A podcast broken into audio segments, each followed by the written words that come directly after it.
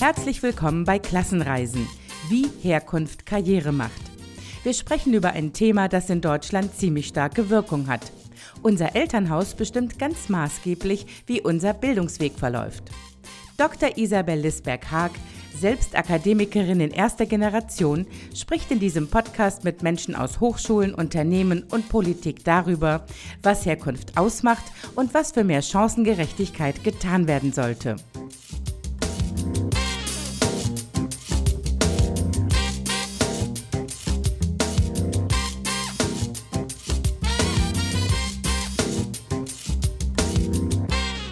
Herzlich willkommen zu einer neuen Ausgabe von Klassenreisen, wie Herkunft Karriere macht. Und ich freue mich heute auf den ersten Mann übrigens in dieser Podcast-Reihe, so viel zu Diversity. Und zwar ist es Marcel Fratscher. Viele von euch kennen ihn sicherlich, aber ich stelle ihn in ein paar Sätzen vor. Er ist seit zehn Jahren Präsident des Institut, Deutschen Instituts für Wirtschaftsforschung, ist gleichzeitig Professor für Makroökonomie an der Humboldt-Uni. Er wird uns sicherlich gleich erzählen, was das genau ist.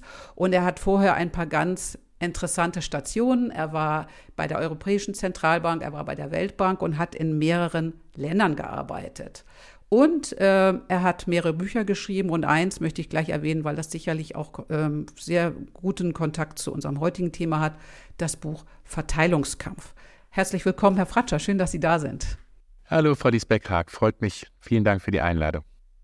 Herr Fratscher, Sie äh, auf Ihrer Webseite habe ich gelesen, dass Sie als eines Ihrer Forschungsthemen ja das Thema Ungleichheit nennen. Und Ungleichheitsforschung gibt es ja in den Sozialwissenschaften, aber ich habe das noch nicht so oft bei Wirtschaftswissenschaftlerinnen gesehen oder dass Sie es so prominent nach vorne tragen. Warum ist Ihnen das Thema so wichtig als Forschungsthema? Das Thema Ungleichheit ist für die Wissenschaft wichtig, gerade für die Wirtschaftswissenschaften. Äh, wie Sie zu Recht sagen, der Wirtschaftswissenschaften wurde das lange Zeit als ein, als ein Nischenthema oder als ein Nicht-Thema bezeichnet. Es ist doch egal, wie Ressourcen, Privilegien verteilt sind. Es geht doch nur darum, den Kuchen so groß wie möglich zu machen und nicht um die Frage, wer was für einen Teil bekommt. Das ist falsch, wie sich ähm, zeigt und wir, werden wir sicherlich gleich darüber sprechen. Und das Zweite und für mich genauso Wichtige ist, wir als Deutsches Institut für Wirtschaftsforschung, ich als Wissenschaftler, habe einen Auftrag, mit meiner Forschung, mit unserer Arbeit, die wir auch am Institut tätigen, für die Gesellschaft relevant zu sein und die wichtigen gesellschaftspolitischen Diskussionen zu informieren. Und für mich ist das Thema soziale Spaltung, soziale Polarisierung mit das wichtigste Thema, das wir als Gesellschaft heute haben. Ja, das wird ja schnell ideologisch geframed. Ne? Man sagt dann, diese Person äußert sich so und so, die ist auf der Seite des Spektrums, äh, der oder die möchte jetzt diese und die Politik. Und äh, wir sehen sie auch häufig, dass sie kurz gefragt werden zu politischen Gegebenheiten. Äh, wie können sie sich schützen? Sie haben natürlich einen Objektivitätsanspruch als Wissenschaftler, aber gleichzeitig wissen wir ja auch, dass Daten interpretiert werden, dass Daten da sind, aber sie interpretieren sie ja auch. Das heißt, wie gehen Sie damit um, dass gerade das Thema Ungleichheit unglaublich ideologisch aufgeladen ist. Kann man nicht wirklich mit umgehen, um ehrlich zu sein. Mich ärgert das seit zehn Jahren, dass wir immer als ein linkes Institut wahrgenommen werden, weil wir zur Ungleichheit arbeiten und übrigens auch zu Klimaschutz und zu Europa. Alle drei Themen verbindet man mit politisch links, was natürlich Unfug ist. Wir sind unabhängige Wissenschaftlerinnen und Wissenschaftler. Und ähm, wir behandeln nun mal diese drei Themen, äh, vor allem das Thema Ungleichheit, weil wir das sozioökonomische Panel am Institut haben. Das ist die größte Haushaltsbefragung, die wir in Deutschland haben. Ähm, knapp 30.000 Menschen jedes Jahr seit 1984 befragen wir. Das ist eine repräsentative Gruppe. Also wir können was, also es gibt keine bessere Datenquelle als das sozioökonomische Panel, das mhm. SÖP, um Verteilungsfragen zu behandeln. Und deshalb sind wir auch am Institut, ähm, jetzt wollte ich sagen, sind wir sehr gut da drin. Das ist eine Wertung, sollte ich zurückgeben. Deshalb ist das für uns so wichtig, weil das unser komparativer Vorteil ist, ähm, dass die Medien einen gerne in die Ecke schieben. Damit muss man sich abfinden. Und für mich war eine der Lehren, ähm, dass einige Journalistinnen und Journalisten gar nicht den Anspruch haben, objektiv zu sein, sondern wollen Politik machen. Mhm. Und wir sind denen ein Dorn im Auge und deshalb schieben sie uns gerne in eine linke Ecke. Wir sind unabhängig nochmals, aber das ist so die, eine der Frustrationen, die ich sicherlich habe. Das glaube ich. Ähm, das ist ja gar nicht so unser Thema, mir fällt dazu ein, es sind ja nicht nur die Journalistinnen und Journalisten, sondern es wird ja auch von der Politik. Es ist ja interessant, dass diese Themen, die Sie jetzt beforschen, das sind ja die grundsätzlichen Themen unserer gesellschaftlichen Entwicklung, dass die in eine politische Richtung geschoben werden. Eigentlich müssten ja alle sich damit befassen, auf unterschiedliche Art und Weise. Aber es sind ja Zukunftsfragen. Es sind ja jetzt keine ähm, anarchistischen Grundannahmen. Also das finde ich interessant, dass es auch in der Politik scheinbar so geframed wird, sagen wir das mal. So nehme ich es wahr. Ja, absolut richtig. Und jede Partei befasst sich gleichermaßen mit Verteilungsthemen. Nur wird es anders genannt. Und wenn die FDP sagt, sie möchte gerne den Spitzensteuersatz senken und die Reichen entlasten, und das hat die FDP ja auch der Bundesfinanzminister ja hinbekommen über das letzte Jahr bei der kalten Progression, dann ist das ja letztlich auch eine Verteilungsfrage, mhm. nämlich eine Entscheidung, ja, wir wollen den oberen 10.000 oder den oberen 1% ähm, noch mehr Geld geben, weil ne, wir, wir denken, das verdienen die letztlich ist das ja auch die Aussage und das wird nicht als ein Verteilungsthema wahrgenommen, ja. wenn wir sagen, Kindergrundsicherung, Bekämpfung von Kinderarmut muss für eine Gesellschaft eine hohe Priorität haben. Ach, naja, das sind wieder die Linken, die hier versuchen, eine Umverteilung mhm. von oben nach unten zu machen. Ja. Kommen wir nochmal zu dem, zu dem, zu unserem Thema Klassenreisen oder so. Ich habe das ja so genannt, diesen Podcast, weil die Erfahrung ist, ähm, dass Menschen, die einen anderen Bildungsweg als ihre Eltern einschlagen, nennen wir es erstmal so, den Startpunkt ihrer Klasse, ihres Milieus verlassen, in eine neue Welt eintreten, aber auch dann oft nicht äh, immer ankommen. Das heißt, sie reisen ihr Leben lang zwischen diesen Klassen. Ich nehme äh, bewusst den Begriff, weil der war ja so ein bisschen unmodern in Deutschland. Es wurde ja mehr von Milieus, Schichten und so gesprochen. Also Klasse war irgendwie äh, Igitt, Igitt, habe ich so das Gefühl. Und äh, Sie sprachen ja auch in Ihrem äh, Beitrag, Ihrem Debattenbeitrag nochmal vom Class Pay Gap. Und das möchte ich gerne nochmal nehmen, weil der in Deutschland noch nicht so gut, wir kennen den Gender Pay Gap, wir kennen auch die gläserne Decke für Frauen. Können Sie für unsere Hörer und Hörerinnen sagen, was ist der Class Pay Gap? Der Class Pay Gap ist die Frage, verdient ein Arbeiterkind weniger als ein Akademikerkind? Mhm. Ähm, also Akademikerkind ist wo einer der, mindestens einer der beiden Eltern einen akademischen Hintergrund hat, also ein, ein Studium ähm, gemacht hat. Und die kurze Antwort ist ja, der Unterschied ist erheblich.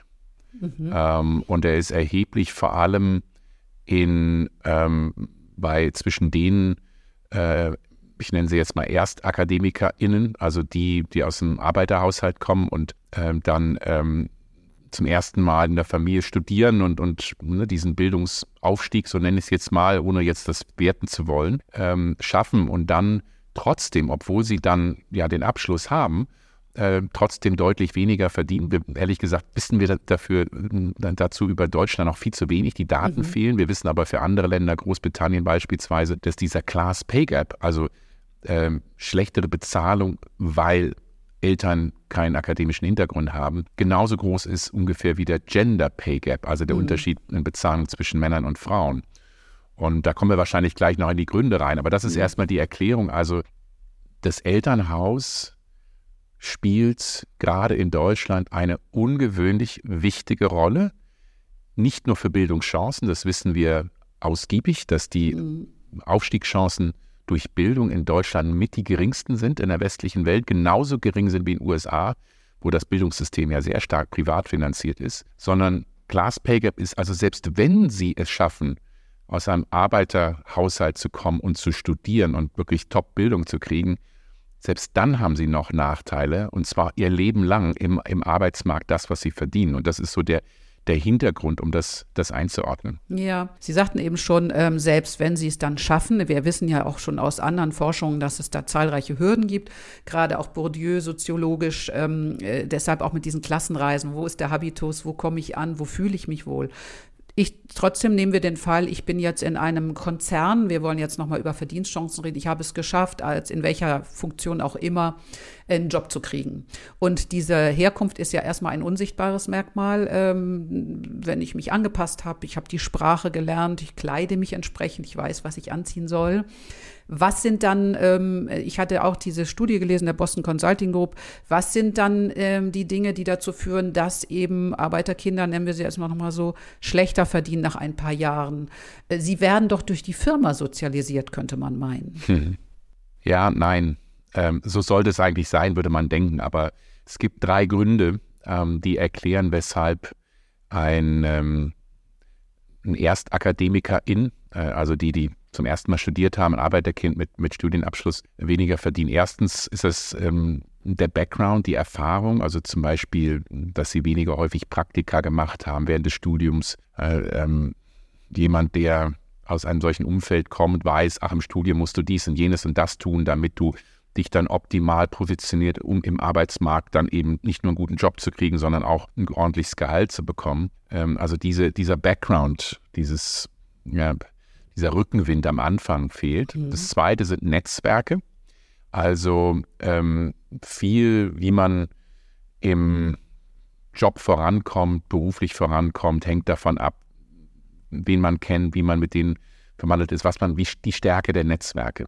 Mhm. Und wenn eben hier ein Berufsfeld, also sprich Ak AkademikerInnen eben sehr stark von Akademikerkindern dominiert wird, ähm, die untereinander ein sehr starkes Netzwerk bilden und sie sind eben Arbeiterkind zum ersten Mal drin, dann fehlen häufig diese Netzwerke. Mhm. Also übrigens sehr ähnlich zum ganz, zur ganzen Gender-Thematik, wo mhm. das genau das gleiche Thema ist, dass mhm. Frauen häufig sagen, ich sitze da und dann abends gehen die Jungs da ein trinken und äh, quatschen und ähm, fördern oder unterstützen sich selber und, und mir fehlt das so ein bisschen. Mhm. Ähm, also Netzwerk ist das zweite und der dritte Grund ist das Auftreten. Ähm, mhm.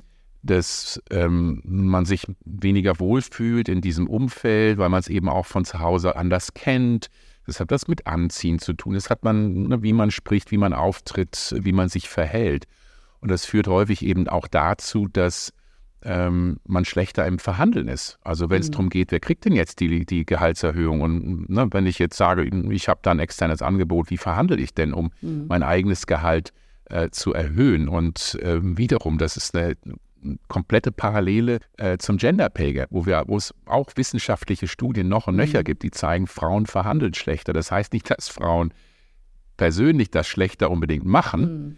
Äh, es hängt natürlich auch immer von der Person ab, an, ab die das dann entgegennimmt, die Chefin, genau. der Chef. Und wenn das eben auch wieder Akademiker sind, ähm, na, also das sind so die drei ja. Gründe, mhm. ähm, die in der Literatur, in der wissenschaftlichen Literatur als Gründe genannt werden, weshalb dieser erhebliche Class Pay Gap zustande kommt. Da sind wir ja ganz wieder bei Bourdieu, denn das sind ja alles Habitusfragen, die Sie jetzt auch genannt haben und Kapitalfragen. Ne? Kein soziales Kapital. Netzwerke haben auch unsere Eltern, aber andere und so weiter. Äh, und es gibt ja jetzt ganz eine ganz große Debatte in HR-Abteilungen, weil der Fach- und Führungskräftemangel klar wird. Wie kriegen wir diese Leute besser entwickelt? Und ich hatte in der letzten Folge mit der Professorin Husmann aus Berlin äh, gesprochen und die forscht zu Kompetenzen von First-Gen Professionals, wie sie nannte. Und ähm, Sie sagt, die, und da denke ich immer, da müsste sich doch jeder Arbeitgeber die Finger lecken. Sie sagt, die Hauptkompetenz sind Resilienz, hohe Eigenmotivation, hohe Selbstständigkeit. Das sind doch die Dinge, wo man äh, leuchtende Augen kriegt. Das heißt, Sie haben ja auch nochmal gesagt, die Person, die empfängt, ist wichtig. Da haben wir diese Verzerrung, diese Biases und so. Was meinen Sie, ähm, was sind geeignete Maßnahmen? Denn ich, ich setze so ein bisschen auf diesen Fachkräftemangel, der sozusagen extrinsisch dazu führen wird, sich anders umzugucken. Wie sehen Sie das? Ja, zum Ersten erst nochmal zu bestätigen, was Sie sagen. Ne? Also auch das zeigt die Studie von Boston Consulting Group und andere Studien fürs Ausland. Ähm, First Gen, also Erstakademikerinnen, sind häufig loyaler, äh, mhm. sind deutlich motivierter, äh, also bringen wirklich einen Mehrwert fürs mhm. Ähm, und ich glaube, das ist genau der blinde Fleck. Also das betrifft Diversität allgemein, aber gerade Diversität in Bezug auf soziale Herkunft ähm, ich nenne es jetzt mal so, Klasse. Mhm. Ne? Sie haben es am Anfang beschrieben.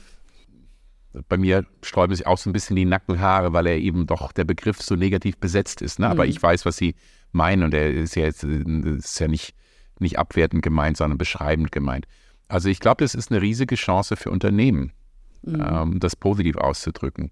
Mhm. Und Unternehmen würden sehr gut daran tun, zu sagen, ähm, wir wissen aus etlichen wissenschaftlichen Studien, diverse Teams performen besser, sind mhm. resilienter, sind, äh, haben, besser, haben mehr Perspektiven, können schneller auf Krisen reagieren, sind erfolgreicher, verdienen mehr Geld fürs Unternehmen, wenn man das so knallhart wirtschaftlich ausdrückt. Und ähm, für Unternehmen ist es dann erstens wichtig, ähm, die Leute zu identifizieren auf dem Arbeitsmarkt, zu sagen, ähm, die Bewerberin oder Bewerber, die, die kleiden sich vielleicht ein bisschen anders, die treten vielleicht ein bisschen anders auf, die haben vielleicht einen, einen lokalen Akzent oder sprechen jetzt kein, kein Hochdeutsch äh, und ne, das nicht als Marke zu verstehen, sondern zu sagen, ach, da ist jemand, der ist anders, der hat einen anderen Lebenslauf, weniger linear ähm, und das als etwas Positives zu verstehen, also Vielfalt wertzuschätzen.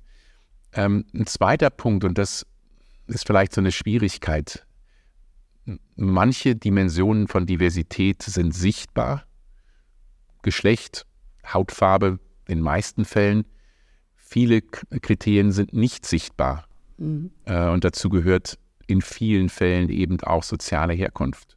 Mhm. Und ähm, das ist so die Schwierigkeit. Ne? Also auch wir am Institut sagen, wir wollen divers sein und wir sind kämpfen genau mit der Frage, wie, wie, wie stellen wir denn überhaupt erstmal fest, wie divers wir als Institut sind? Und wir haben hier knapp 300 Beschäftigte, 300 Kolleginnen und Kollegen oder ein bisschen mehr. Ähm, und dann kommen sie wieder in das Datenschutzthema. Sie können ja die Leute nicht fragen. Jetzt füll mal hier den langen Fragebogen ein über deine soziale Herkunft, was haben deine Eltern gemacht, was mhm. ist deine, deine sexuelle Identität und Orientierung und so weiter und so weiter. Dann kommt man sofort in ja. so eine Thematik rein, wo es heißt, uh, ähm, darf man das? In den meisten Fällen darf man es eben nicht. Und ja. das ist nochmal so eine Schwierigkeit. Aber dieser blinde Fleck, das ist so der Kern meiner Antwort auf Ihre Frage. Mhm. Ähm, einfach sensibler sein, offener sein, Vielfalt mehr wertschätzen, das ist, glaube ich, der beste Rat, den man einem Unternehmen geben kann. Wo kriegen denn dann die, Sie haben ja auf UK eingespielt, die haben ja ganz konkrete Zahlen auch ausgemacht, wie viel Prozent weniger Gehalt, äh, erst äh, First Gen Professionals heißen die da, glaube ich. Wie kommen die an ihre Zahlen? Wissen Sie das? Es fällt mir jetzt nur als Frage ein, haben die andere Datenschutzbestimmungen, dass Personen mehr zu ihrer Herkunft sagen? Weil das ist ja tatsächlich das Problem. Äh, möchte man immer die Person fragen? Darf man nicht? Wollen die das überhaupt sagen? Äh, deshalb ist es so schwer, wahrscheinlich auch an diese Zahlen zu kommen, oder? Oder können Sie das mit dem sozioökonomischen Panel irgendwie auch verfolgen? Wie ist das für Sie? Ja, das kann man mit dem sozioökonomischen Panel, mit dem SEP auch machen. Das versuchen wir gerade. Mhm. Äh, es versucht gerade eine Kollegin bei uns zu tun. Es ist nicht ganz so einfach. Mhm. Ähm, man muss eben auch manche Daten einfach auch mal erheben. Ne? Also so toll das sozioökonomische Panel ist, es so groß es ist, ähm, sind halt auch viele Dinge, die man, über die man vor 30 Jahren noch nicht so nachgedacht hat, die ja. aber dann doch aktueller werden. Also da kann man schon einiges machen. Ich glaube, Daten sind zum Teil verfügbar und äh, wir müssen einfach auch da die Informationen, die wir haben, besser nutzen und auswerten. Ähm, Nochmal eine Frage zu, äh, Sie, ähm, kann man eigentlich auch noch andere Maßnahmen, Sie haben ja eben gesagt, äh, und in Ihrem Buch Verteilungskampf ist das ja auch nochmal klar, dass man in die frühkindliche Bildung investieren soll, wo auch andere Forscher jetzt, zum Beispiel Mafalani, ganz stark aktiv sind. Ähm, wie ist es Gibt es noch andere ähm, verteilungspolitische Maßnahmen? Ich habe gerade in der Zeit noch mal gelesen, dass Sie so zum Beispiel auch sich für das Grunderbe aussprechen. Kann so etwas auch helfen, ähm, solche Gelder zur Verfügung zu stellen, äh, flächendeckend, damit Menschen aus bestimmten sozioökonomischen Milieus das nutzen, um andere Wege zu gehen? Ist das auch eine Idee? Ja, also wir sehen jetzt ganz spezifisch auf dieses Thema Class, also soziale Herkunft dass sich das ja durch den gesamten Bildungslebensweg zieht. Ähm, wir wissen beispielsweise aus anderen Studien, an denen wir beteiligt waren, Best Up für Berlin, dass ähm, Nicht-Akademiker-Kinder, ähm, die Abitur machen, deutlich weniger häufig studieren, obwohl sie von den Noten her das genauso könnten. Und mhm. häufig ist dann eben genau das Finanzielle eine Sorge. Äh, nicht nur passe ich da rein und werde ich da akzeptiert, sondern das Finanzielle die Sorge. Wir wissen, dass BAföG viel zu knapp ist für die mhm. meisten äh, das ist schon ein Problem. Die Idee des Grunderbes oder Lebenschancenerbes, das Sie ansprechen, das jetzt auch so ein bisschen politischen Rückenwind bekommt, mhm. dass selbst aus die, die, äh, die Jusos, die ähm, Jugendpartei der SPD äh, fordert es, die CDU will es machen, ist schon ganz interessant, dass mhm. aus vielen Richtungen da der Unterstützung kommt. Die Idee davon ist eigentlich nicht Bildung zu finanzieren. Das ist ganz wichtig. Eigentlich mhm. sollte meine Überzeugung, es ist eine große Stärke, ein Bildungssystem zu haben, das kostenlos ist. Das ist ja schon mal mhm. so eine Voraussetzung. Ne? Also das reicht nicht, klar, wie wir mit BAföG wissen. Ähm, da müssen noch andere Faktoren hinzukommen. Also das sollte jetzt nicht genutzt werden, um, um Bildung zu finanzieren. Die Idee vom Grunderbe war eher, ähm, wenn man mit der ersten Ausbildung fertig ist, dann auch die Möglichkeit haben, Risiken einzugehen. Ähm, also es geht um Autonomie, selbstbestimmtes Leben. Und das stimmt schon. Da sind natürlich Menschen, die jetzt aus einer Familie kommen, wo das Geld nicht so dicke ist ähm, und weniger Möglichkeiten haben, schon auch eine Chance zu sagen, okay, ich mache jetzt doch noch mal was komplett Neues oder mhm. ich mache mich mal selbstständig. Das ist ein mhm. großes Risiko mhm. und das betrifft dann natürlich vor allem solche Kinder oder junge Menschen, nicht Kinder, mhm. Entschuldigung, junge Menschen ja. deutlich häufiger. Also so gesehen könnte es schon helfen. Ähm, auch, ähm, also wie gesagt, da geht's mir, geht es eigentlich eher um das Thema Chance, also Ja. Chancengleichheit zu verbessern, äh, weil die, die reiche, wohlhabende Eltern haben, nicht erst Geld bekommen, wenn sie, wenn die Eltern sterben und man erbt, sondern häufig eben schon sehr viel früher Unterstützung bekommen. Und dass man da eben das Glück des Erbes breiter verteilt und eben auch früher den Menschen die Möglichkeit gibt, das ist die Grundidee dahinter. Ja, das fällt mir nämlich ein, mir kam deshalb, weil ich hatte gerade noch mal einen Artikel gelesen über die Erhöhung äh, der KfW-Zinsen 9,1 Prozent auf einmal, wenn man einen Studienkredit hat. Das ist für manche Leute eine Katastrophe. Äh, die können das nicht zurückzahlen. Also das sind, gibt ja ganz viele kleine Mechanismen, die gar nicht so diskutiert werden, die aber Menschen oft zum Studienabbruch zum Beispiel bringen, weil sie sagen, ich kann das nicht mehr. Und deshalb dachte ich, also mit Chancen oder Freiheit, deshalb habe ich das assoziiert, könnte man so einen Freiraum schaffen, für verschiedenste Dinge natürlich. Ne? Das ist so die, die, die Idee. Ähm, ich habe noch eine Frage. Sie ähm, sprachen auch von der Scham des Reichtums. Nämlich es geht um das Konstanzer Exzellenzcluster. Die haben ja Leute befragt, Reiche, und da haben sich Menschen ja immer ganz ähm, falsch eingeordnet. Also die, die viel Geld haben, haben gesagt, sie gehören zur Mittelschicht, so wie Friedrich Merz und auch andere. Äh, aber es gibt auch eine Scham von Erstakademikerinnen, über ihre Herkunft zu sprechen. Ist diese Scham, ist das was speziell Deutsches bei uns? Ist das in anderen Ländern anders? Können Sie da was zu sagen?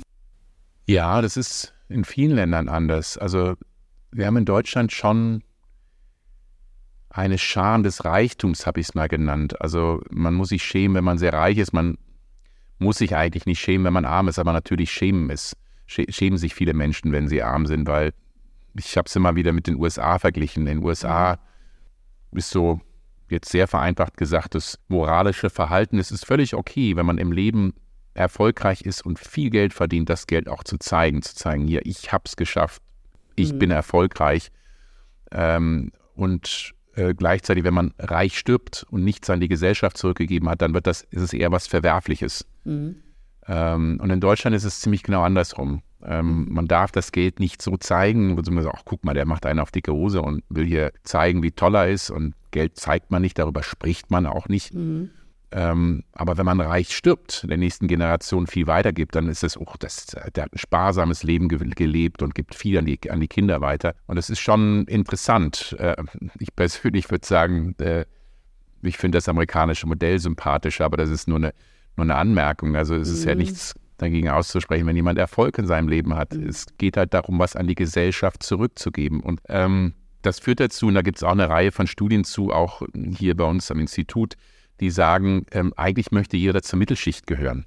Mhm. Und äh, wie Sie eben sagen, Friedrich Merz, das war bevor er CDU-Vorsitzender wurde, wurde mal gefragt, wie er sich einordnen würde und hat gesagt, ja, zur Mittelschicht. Ähm, und dann stellte sich heraus, er hat ein Millioneneinkommen, wo keiner sagen würde, also nee, ähm, beim besten Willen nicht. Und äh, genauso geht es für Menschen, die ganz, ganz wenig haben, die auch sagen, ja, ich würde mich auch zur Mittelschicht zählen. Und das zeigt, jetzt positiv ausgedrückt, eigentlich auch den Wunsch der überwältigenden Mehrheit für soziale Teilhabe. Sie möchten Teil einer Mitte zu sein. Sie möchten nicht über anderen stehen oder besser oder irgendwie herausgehoben oder, oder abseits stehen, sondern sie möchten Teil davon sein. Das ist ja durchaus was Gutes. Das, äh, ja, vielleicht, vielleicht lasse ich die Antwort erstmal dabei. Also es ist, es ist schon interessant, aber äh, es, es ist, ich würde es durchaus als etwas Gutes interpretieren, auch wenn es natürlich nicht stimmt. Also die Mittelschicht wird kleiner. Wir haben immer mehr Menschen, die nach oben den Sprung schaffen, gar keine Frage, aber auch immer mehr Menschen, die nach unten abrutschen und wirklich so wenig haben, dass sie nicht so die soziale Teilhabe haben.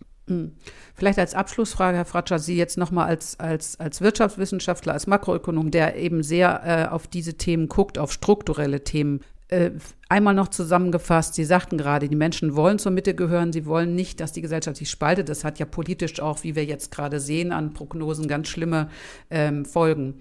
Was sind Ihre tatsächlich nochmal zusammengefasst zentralen Forderungen? Was muss geschehen wirtschaftspolitisch, politisch oder politisch, damit wir äh, es schaffen, dass mehr Menschen sich zur Mitte zugehörig fühlen können? Nehmen wir es mal so.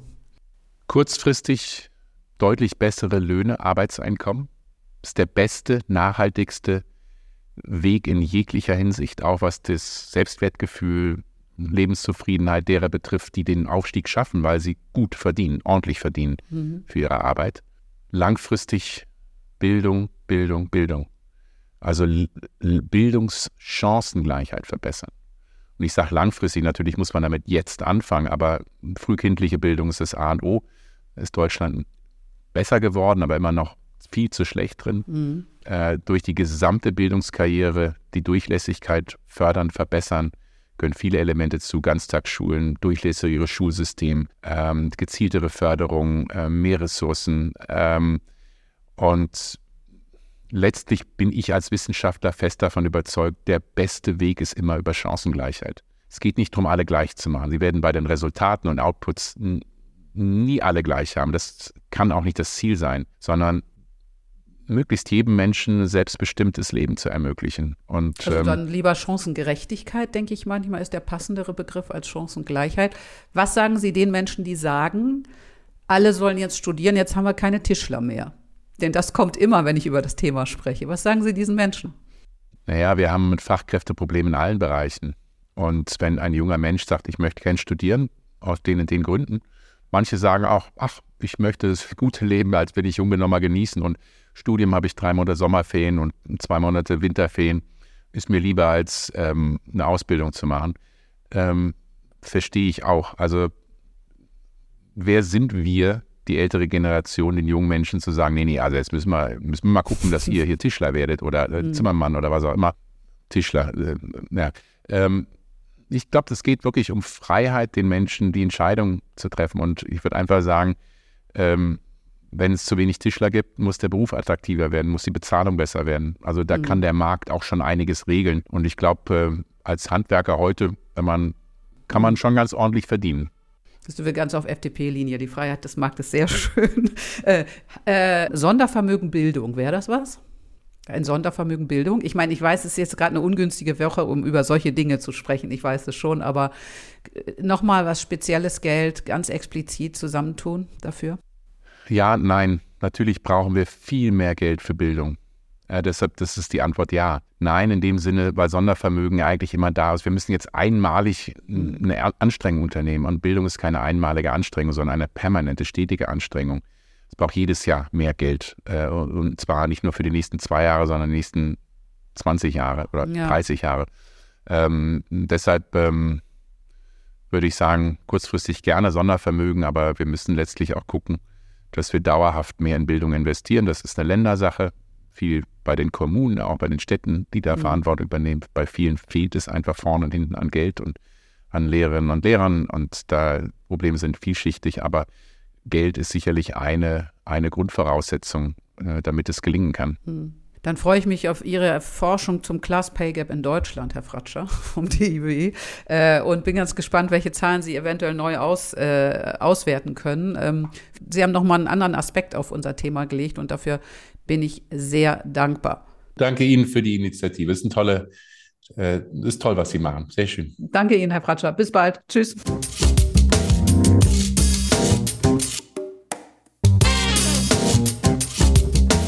Danke fürs Zuhören. Wir freuen uns sehr über Kommentare und Fragen auf Instagram unter Herkunft macht Karrieren.